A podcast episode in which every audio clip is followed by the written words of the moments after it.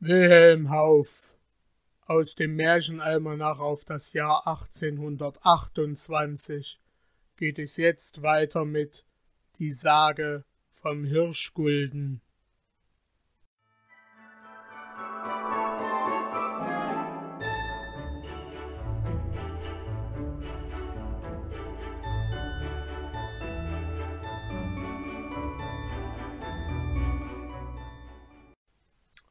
In Oberschwaben stehen noch heutzutage die Mauern einer Burg, die einst die stattlichste der Gegend war, Hohenzollern. Sie erhebt sich auf einem runden, steilen Berg und von ihrer schroffen Höhe sieht man weit und frei ins Land. So weit und noch viel weiter, als man diese Burg im Land umher sehen kann, ward das tapfere Geschlecht der Zollern gefürchtet und ihren Namen kannte und ehrte man in allen deutschen Landen.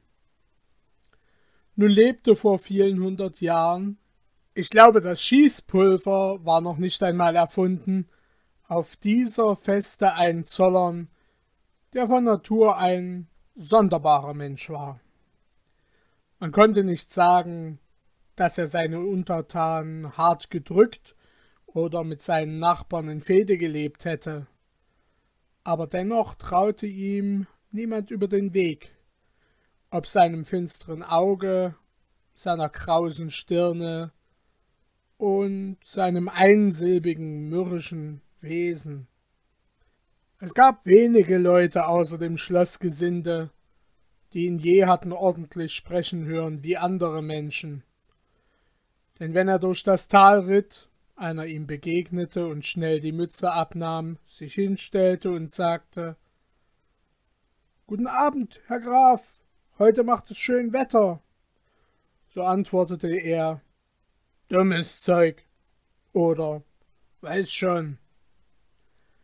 Hatte aber einer etwas nicht recht gemacht, für ihn oder seine Rosse, begegnete ihm ein Bauer im Hohlweg mit dem Karren, dass er auf seinem Rappen nicht schnell genug vorüberkommen konnte, so entlud sich sein Ingrimm in einem Donner von Flüchen. Doch hat man nie gehört, dass er bei solchen Gelegenheiten einen Bauern geschlagen hätte. In der Gegend aber hieß man ihn das böse Wetter von Zollern. Das böse Wetter von Zollern hatte eine Frau, die der Widerpart von ihm, und so mild und freundlich war wie ein Maitag. Oft hat sie Leute, die ihr Eheherr durch harte Reden beleidigt hatte, durch freundliche Worte und ihre gütigen Blicke wieder mit ihm ausgesöhnt.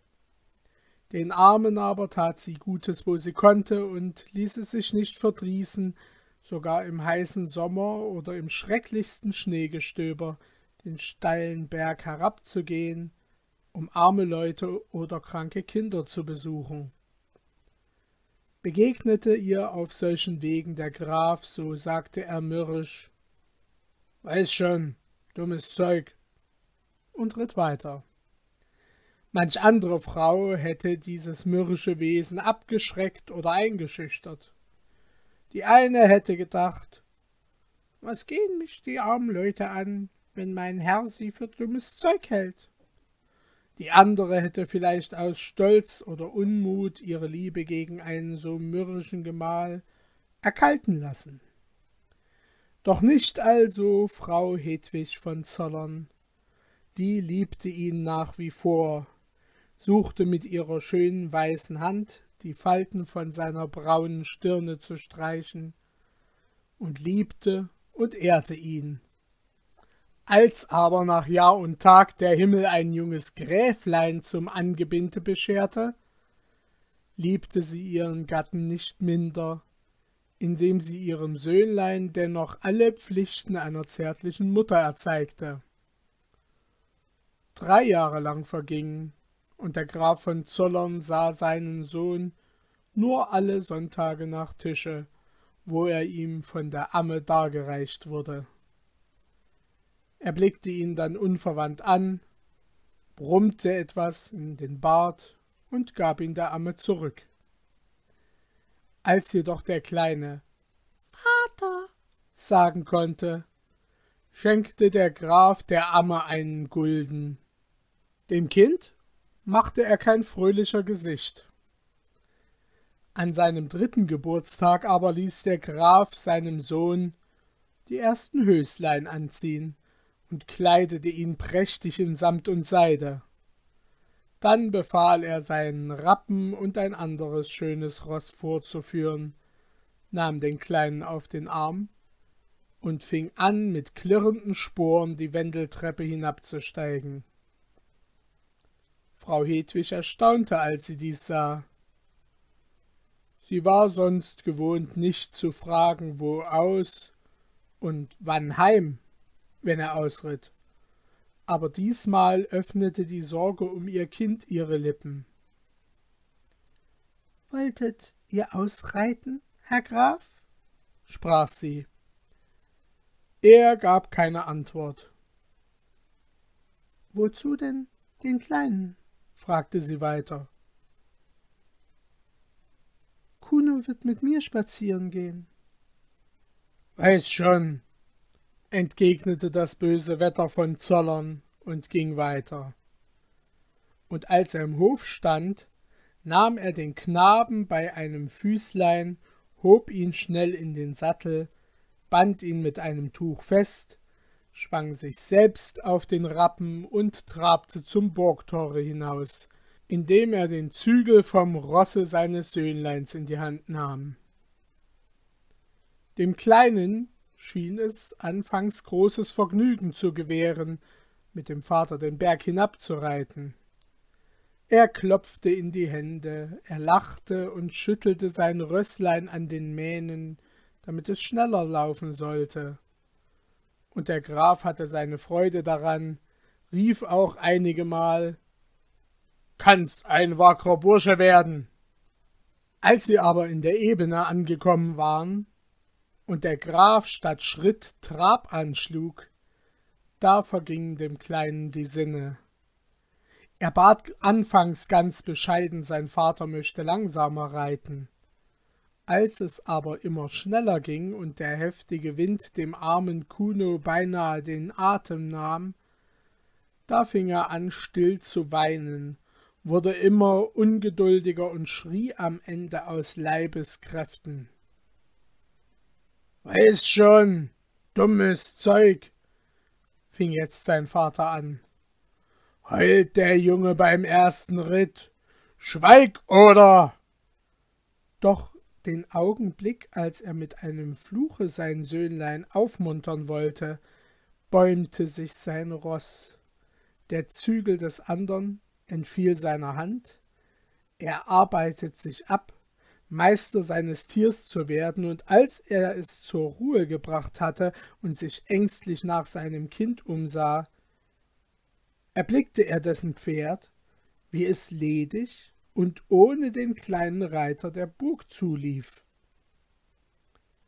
So ein harter, finsterer Mann der Graf von Zollern sonst war, so überwand doch dieser Anblick sein Herz. Er glaubte nicht anders, als sein Kind liege zerschmettert am Weg. Er raufte sich den Bart und jammerte. Aber nirgends, soweit er zurückritt, sah er eine Spur von dem Knaben. Schon stellte er sich vor, das scheu gewordene Ross habe ihn in einem Wassergraben geschleudert, der neben dem Wege lag. Da hörte er von einer Kinderstimme hinter sich seinen Namen rufen, und als er sich flugs umwandte, sieh, da saß ein altes Weib unweit der Straße unter einem Baum und wiegte den Kleinen auf ihren Knien. Wie kömmst du zu dem Knaben, alte Hexe? schrie der Graf in großem Zorn. Sogleich bringe ihn heran zu mir. Nicht so rasch, nicht so rasch, Euer Gnaden, lachte die alte hässliche Frau. Könntet sonst auch ein Unglück nehmen auf eurem stolzen Ross. wie ich zu dem Junkerlein kam, fraget ihr? Nun, sein Pferd ging durch, und er hing nur noch mit einem Füßchen angebunden, und das Haar streifte fast am Boden. Da habe ich ihn aufgefangen mit meiner Schürze. Weiß schon, rief der Herr von Zollern unmutig. Gib ihn jetzt her. Ich kann nicht wohl absteigen. Das Ross ist wild und könnte ihn schlagen. Schenket mir einen Hirschgulden, erwiderte die Frau demütig bittend. Dummes Zeug, schrie der Graf und warf ihr einige Pfennige unter den Baum. Nein, einen Hirschgulden könnte ich gut brauchen, fuhr sie fort. Was Hirschgulden? Bist selbst keinen Hirschgulden wert, eiferte der Graf. Schnell das Kind her, oder schätze die Hunde auf dich. So, bin ich keinen Hirschgulden wert? antwortete jene mit höhnischem Lächeln. Na, man wird ja sehen, was von eurem Erbe einen Hirschgulden wert ist. Aber da, die Pfennige, behaltet für euch. Indem sie dies sagte, warf sie die drei kleinen Kupferstücke dem Grafen zu, und so gut konnte die Alte werfen, dass alle drei ganz gerade in den kleinen Lederbeutel fielen, den der Graf noch in der Hand hielt. Der Graf wusste einige Minuten vor Staunen über diese wunderbare Geschicklichkeit kein Wort hervorzubringen. Endlich aber löste sich sein Staunen in Wut auf. Er fasste seine Büchse, spannte den Hahn und zielte dann auf die Alte. Diese herzte und küsste ganz ruhig den kleinen Grafen, indem sie ihn so vor sich hinhielt, dass ihn die Kugel zuerst hätte treffen müssen. Bist ein guter, frommer Junge, sprach sie. Bleibe nur so, und es wird dir nicht fehlen. Dann ließ sie ihn los, dräute dem Graf mit dem Finger. Zollern, Zollern, den Hirschgulden bleibt ihr mir noch schuldig, rief sie und schlich, unbekümmert um die Schimpfworte des Grafen, an einem Buchsbaumstäbchen in den Wald. Konrad der Knappe aber stieg zitternd von seinem Roß, hob das Herrlein in den Sattel, schwang sich hinter ihn auf und ritt seinem Gebieter nach, den Schloßberg hinauf.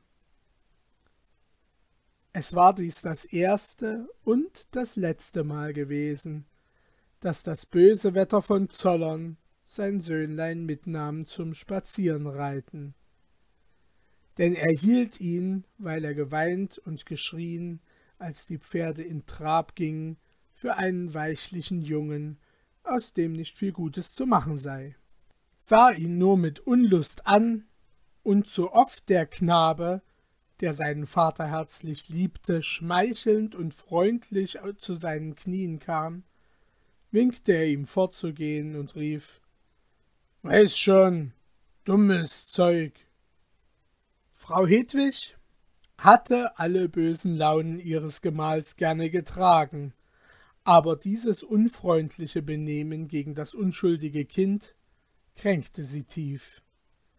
Sie erkrankte mehrere Male aus Schrecken, wenn der finstere Graf den Kleinen wegen irgendeines geringen Fehlers hart abgestraft hatte, und starb endlich in ihren besten Jahren von ihrem Gesinde und der ganzen Umgegend, am schmerzlichsten aber von ihrem Sohn beweint. Von jetzt an wandte sich der Sinn des Grafen nur noch mehr dem Kleinen ab.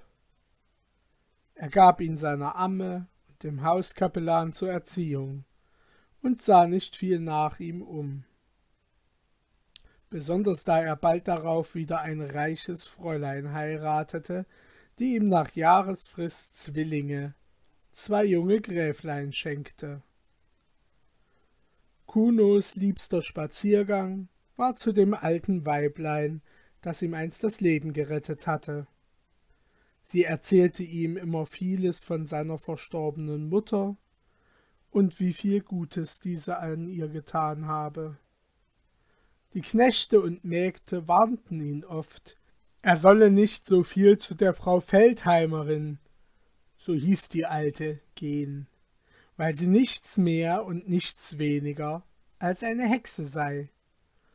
Aber der Kleine fürchtete sich nicht, denn der Schloßkaplan hatte ihn gelehrt, dass es keine Hexen gäbe und dass die Sage, dass gewisse Frauen zaubern können und auf der Ofengabel durch die Luft und auf den Brocken reiten, erlogen sei.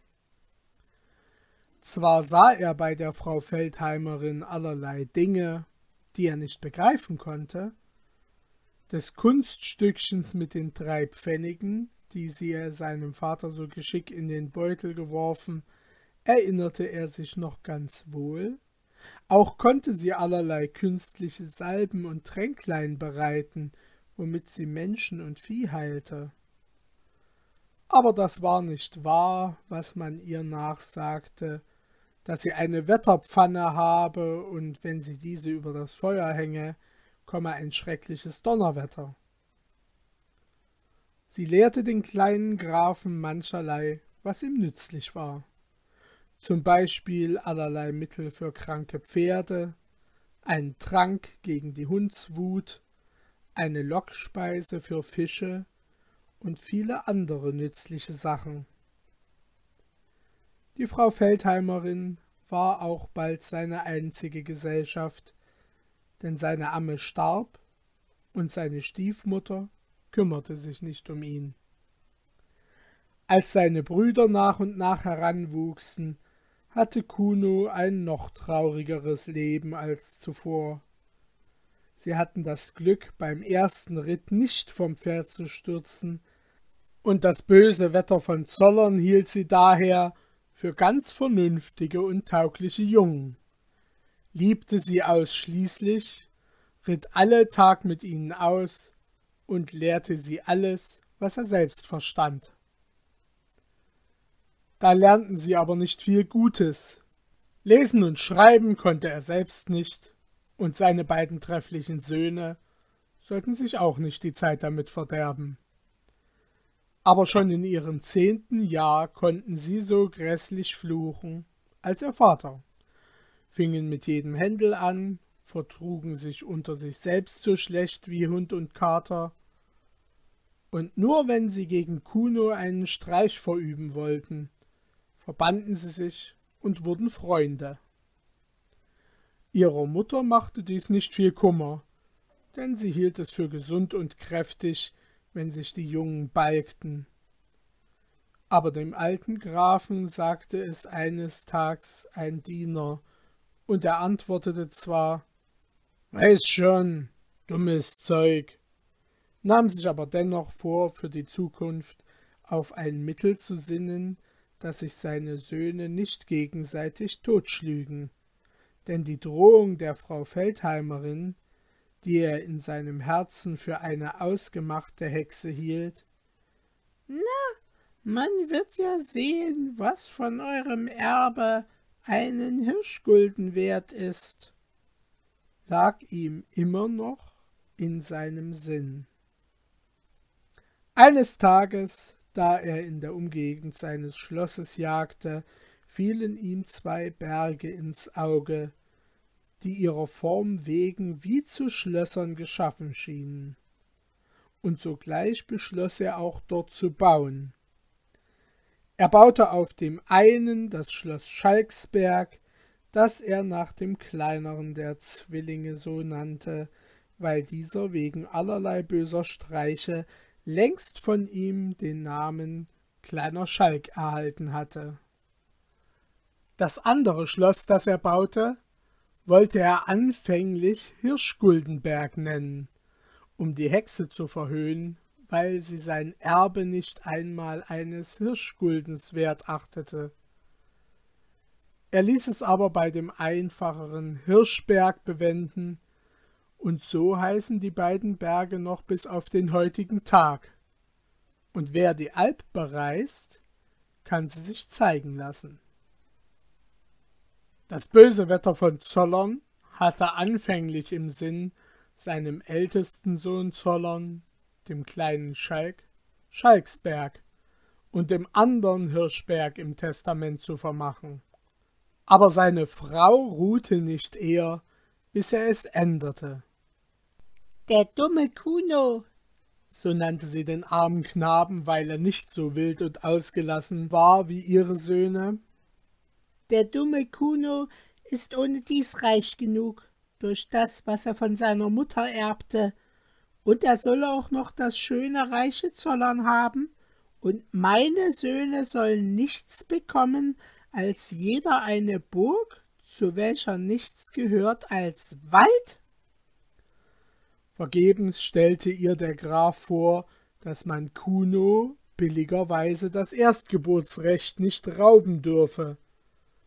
Sie weinte und zankte so lange, bis das böse Wetter, das sonst niemand sich fügte, des lieben Friedens willen nachgab und im Testament dem kleinen Schalk Schalksberg, Wolf, dem größeren Zwillingsbruder, Zollern und Kuno Hirschberg mit dem Städtchen Balingen verschrieb.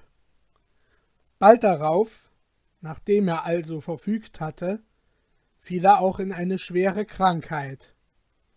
Zu dem Arzt, der ihm sagte, dass er sterben müsse, sagte er Ich weiß schon, und dem Schlosskaplan, der ihn ermahnte, sich zu einem frommen Ende vorzubereiten, antwortete er Dummes Zeug, fluchte und raste fort und starb, wie er gelebt hatte, roh und als ein großer Sünder.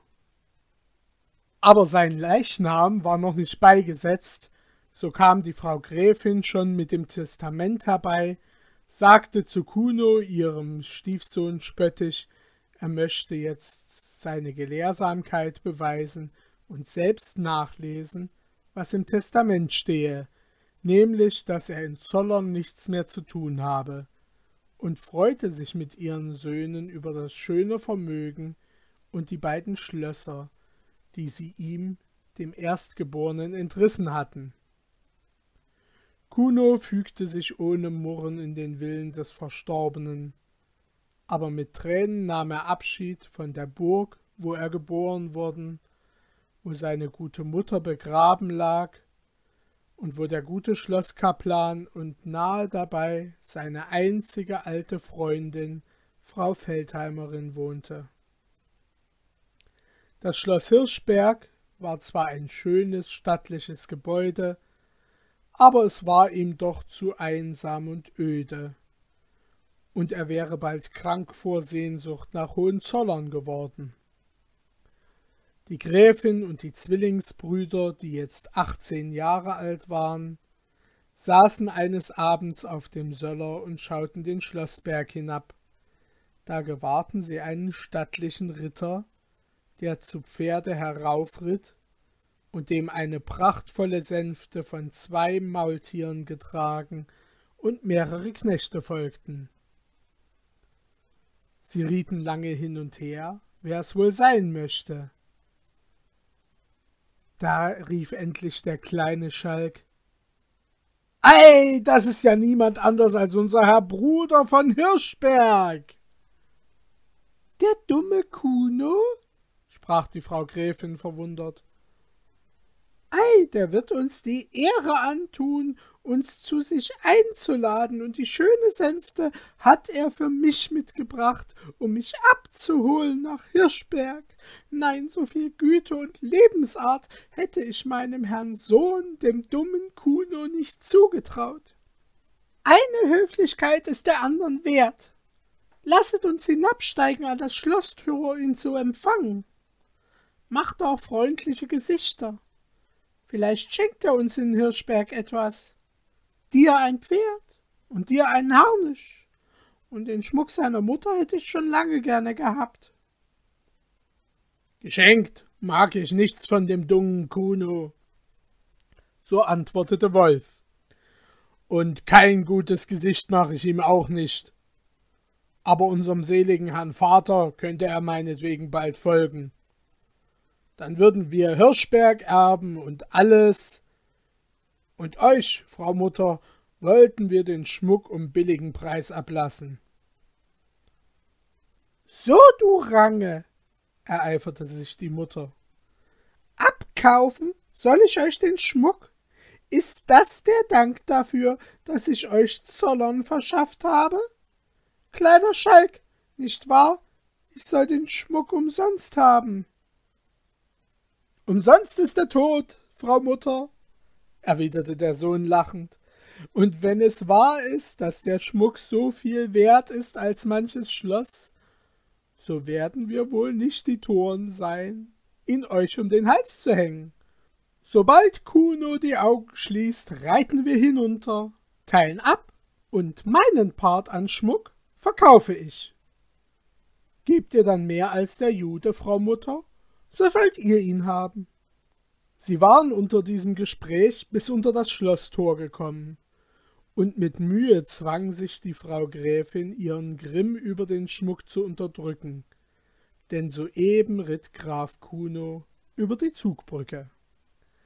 Als er seine Stiefmutter und seine Brüder ansichtig wurde, hielt er sein Pferd an, stieg ab und grüßte sie höflich. Denn obgleich sie ihm viel Leids angetan, bedachte er doch, dass es seine Brüder seien, und dass diese böse Frau sein Vater geliebt hatte. Ei, das ist ja schön, dass der Herr Sohn uns auch besucht, sagte die Frau Gräfin mit süßer Stimme und huldreichem Lächeln. Wie geht es denn auf Hirschberg? Kann man sich dort angewöhnen? Und gar eine Sänfte hat man sich angeschafft. Es dürfte sich keine Kaiserin daran schämen. Nun wird wohl auch die Frau Hausfrau nicht mehr lange fehlen, dass sie darin im Lande umherreist. Habe bis jetzt noch nicht daran gedacht, gnädige Frau Mutter, erwiderte Kuno, will mir deswegen andere Gesellschaft zur Unterhaltung ins Haus nehmen und bin deswegen mit der Sänfte hierher gereist. Ei, ihr seid gar gütig und besorgt, unterbrach ihn die Dame, indem sie sich verneigte und lächelte. Denn er kommt doch nicht mehr gut zu Pferde fort, sprach Kuno ganz ruhig weiter. Der Vater Josef nämlich, der Schlosskaplan. Ich will ihn zu mir nehmen, er ist mein alter Lehrer, und wir haben es so abgemacht, als ich Zollern verließ. Will auch unten am Berg die alte Frau Feldheimerin mitnehmen. Lieber Gott, sie ist jetzt steinalt und hat mir einst das Leben gerettet, als ich zum ersten Mal ausritt mit meinem seligen Vater. Habe ja Zimmer genug in Hirschberg, und dort soll sie absterben. Er sprach es und ging durch den Hof, um den Pater Schlosskapellan zu holen. Aber der Junker Wolf biss vor Grimm die Lippen zusammen. Die Frau Gräfin wurde gelb vor Ärger, und der kleine Schalk lachte laut auf. Was gebt ihr für meinen Gaul, den ich von ihm geschenkt kriege? fragte er. Bruder Wolf, gib mir deinen Harnisch, den er dir gegeben, dafür. den Pater und die alte Hexe will er zu sich nehmen. Das ist ein schönes Paar. Da kann er nun vormittags Griechisch lernen beim Kaplan und nachmittags Unterricht im Hexen nehmen bei der Frau Feldheimerin. Ei, was macht doch der dumme Kuno für Streiche?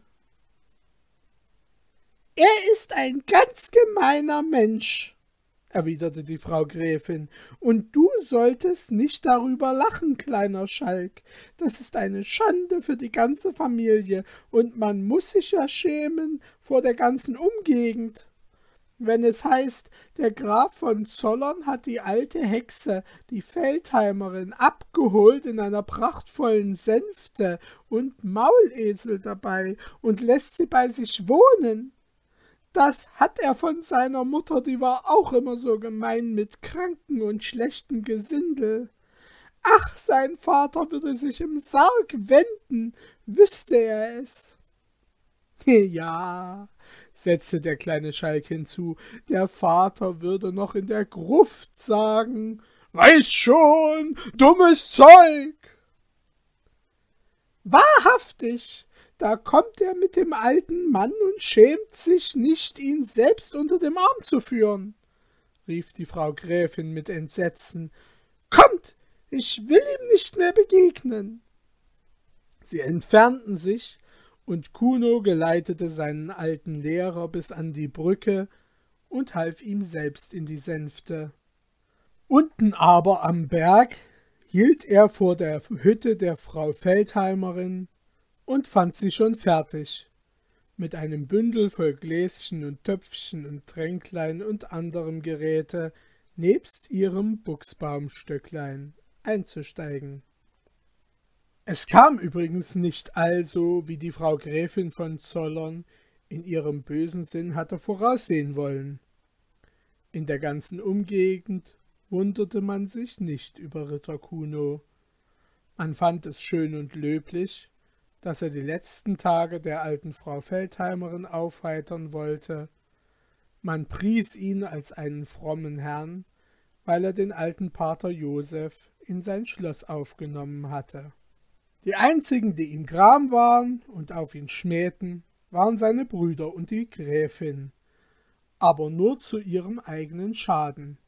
Denn man nahm allgemein ein Ärgernis an so unnatürlichen Brüdern, und zur Wiedervergeltung ging die Sage, dass sie mit ihrer Mutter schlecht und in beständigem Hader leben und unter sich selbst sich alles Mögliche zuleide tun. Graf Kuno von Zollern-Hirschberg machte mehrere Versuche, seine Brüder mit sich auszusöhnen, denn es war ihm unerträglich, wenn sie oft an seiner Feste vorbeiritten, aber nie einsprachen, wenn sie ihm in Wald und Feld begegneten und ihn kälter begrüßten als einen Landfremden. Aber seine Versuche schlugen meist fehl, und er wurde noch überdies von ihnen verhöhnt. Eines Tages fiel ihm noch ein Mittel ein, wie er vielleicht ihre Herzen gewinnen könnte, denn er wusste, sie waren geizig und habgierig. Es lag ein Teich zwischen den drei Schlössern beinahe in der Mitte, jedoch so, dass er noch in Kunos Revier gehörte.